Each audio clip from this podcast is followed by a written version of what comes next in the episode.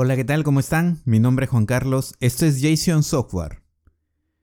Este es mi podcast. El día de hoy hablaremos qué es contractor o qué es trabajar como contractor. Bien, te voy a explicar un poco esta nueva modalidad de trabajo que ha surgido hoy en día, no solo para las personas de IT o de desarrollo de software, también para otras personas gracias a la globalización y después de la pandemia.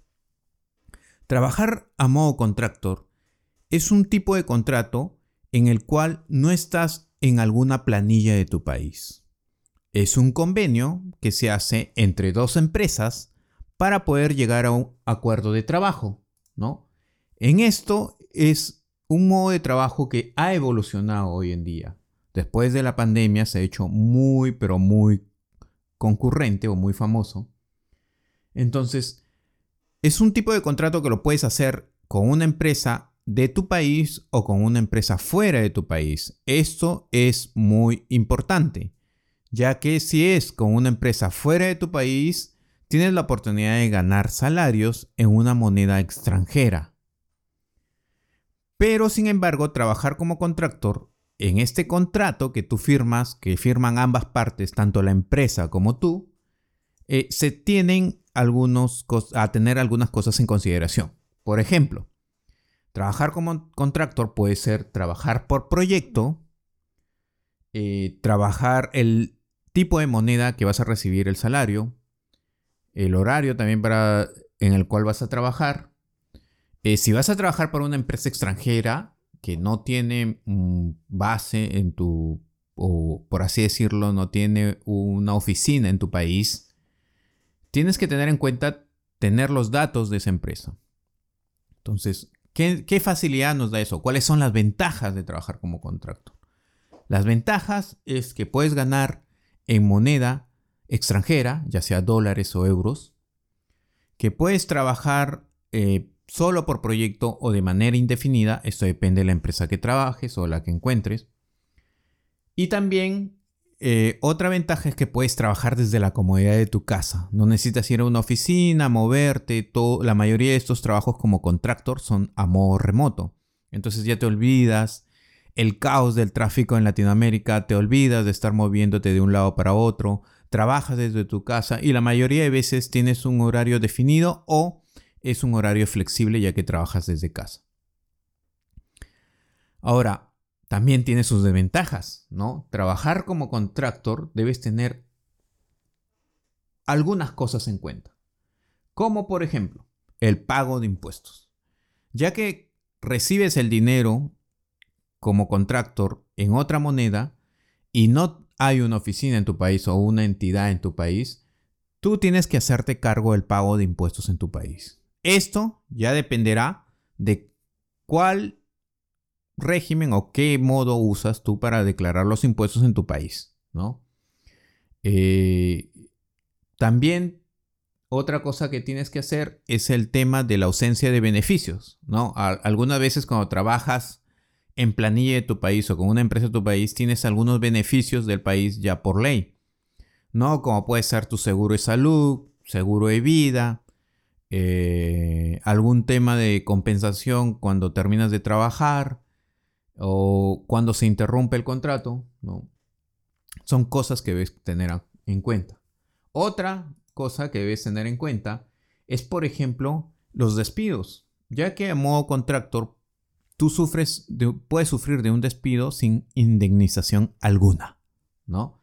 Esto es algo que mucha gente le preocupa porque realmente es hoy en día si en tu país te despiden de modo arbitrario, Tú tienes una entidad o tú tienes una ley, el Estado, que te ampara para poder defenderte ante estos casos. En el tema de contractor eh, no tienes esto. Otra cosa es tener en cuenta la consideración los pagos, cómo se van a hacer los pagos, si se van a hacer por un Igualex, si, de manera virtual, si se va a hacer un depósito directamente a tu cuenta bancaria en tu país. Eh, estas cositas tienes que, ir revisándolas, ¿no? Es, yo creo que, que estas desventajas se eliminan si es que cuando tú buscas eh, trabajo a modo contractor, eh, tratas de solventar estas dudas. Por ejemplo, ¿Qué pasa si hay un despido sin indemnización? No puedes quejarte definitivamente porque la empresa está fuera de tu país, pero sin embargo tienes herramientas como Glassdoor o como otras portales en los cuales tú puedes ver reviews de empresas, ¿no? En los cuales tú buscas la empresa y hay otras personas como tú que trabajan como contractor o, trabajan en las oficinas allá en el país y pueden darte un feedback sobre esta empresa.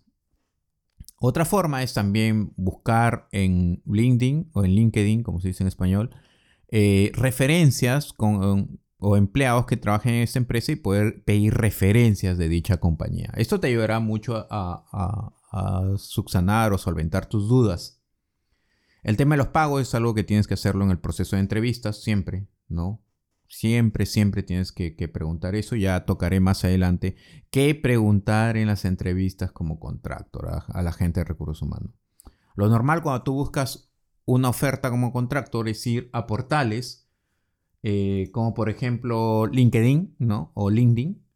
Eh, portales como FlexJobs, por ejemplo, donde te ofrecen también trabajos a modo remoto. Portales como Turing, Turing en español. EPAN, EPAN es otra empresa que también trabaja en esta modalidad. Eh, Dev, eh, We Work Remotely también trabaja en la modalidad. Aquí puedes encontrar anuncios para trabajos remotos a modo contractor. Eh, en Latinoamérica tenemos a Talently, por ejemplo, que ha surgido en la pandemia y que, está muy bien posicionado ahora. Está surgiendo como una alternativa ¿no? para las personas que quieren prepararse para este tipo de trabajos, mm, ya que por ejemplo, para este tipo de trabajos es requisito casi indispensable el inglés, porque para acceder a trabajos en otros países, eh, la mayoría de empresas te pide un buen nivel de inglés. En temas de desarrollo de software, eh, conocer las últimas tecnologías de desarrollo de software, eh, mantenerte al tanto de todo esto te ayuda mucho en el proceso de entrevistas. Pero yo creo que el inglés es algo básico, ¿verdad? La experiencia que también tú tengas. En LinkedIn o LinkedIn, como lo llaman, eh, puedes encontrar muchas de esas ofertas. Es más, si tú actualizas tu, profile en LinkedIn, puedes recibir muchas de esas ofertas si tú empiezas a, buscar o, creas alertas de trabajo remoto a modo contractor, te van a llegar muchas de esas ofertas, especialmente para la gente de Latinoamérica, que prácticamente eh, estamos bombardeados cada vez a los desarrolladores con ofertas de trabajo como contractor y todo esto. Entonces, eh, trabajar como contractor tiene sus ventajas y desventajas. Yo llevo ya casi tres años trabajando en este modo. Yo trabajaba como ustedes, si me están escuchando en planilla, y tenía mucho miedo al inicio a moverme a esta modalidad. Con el tiempo he aprendido a poder superar estos miedos y a poder mejorar la búsqueda de trabajo contractor, porque tampoco te voy a decir que todo es color de rosa, nada es color de rosa. Tienes que saber buscar las empresas. Eh, he trabajado en empresas muy buenas eh, de modo contractor que no he tenido ningún problema y he encontrado equipos que son de maravilla. La verdad que te, te, facilita tener un balance entre tu vida y tu trabajo, un work-life balance. Eh, y también me ha tocado empresas en las cuales pues mm, ha habido delay en los pagos, en los cuales he tenido micromanagement o más cosas. Ya hablaré más adelante sobre estas cosas. Eh, pero la idea es que trabajar como contractor te desligas de una empresa nacional, ya seas en tu empresa en Argentina, en Colombia, en Perú, en donde estés eh, viviendo, y ya vives eh, trabajando para una empresa extranjera con un tipo de ingreso con moneda extranjera, lo cual te va a ayudar mucho a, a tus finanzas.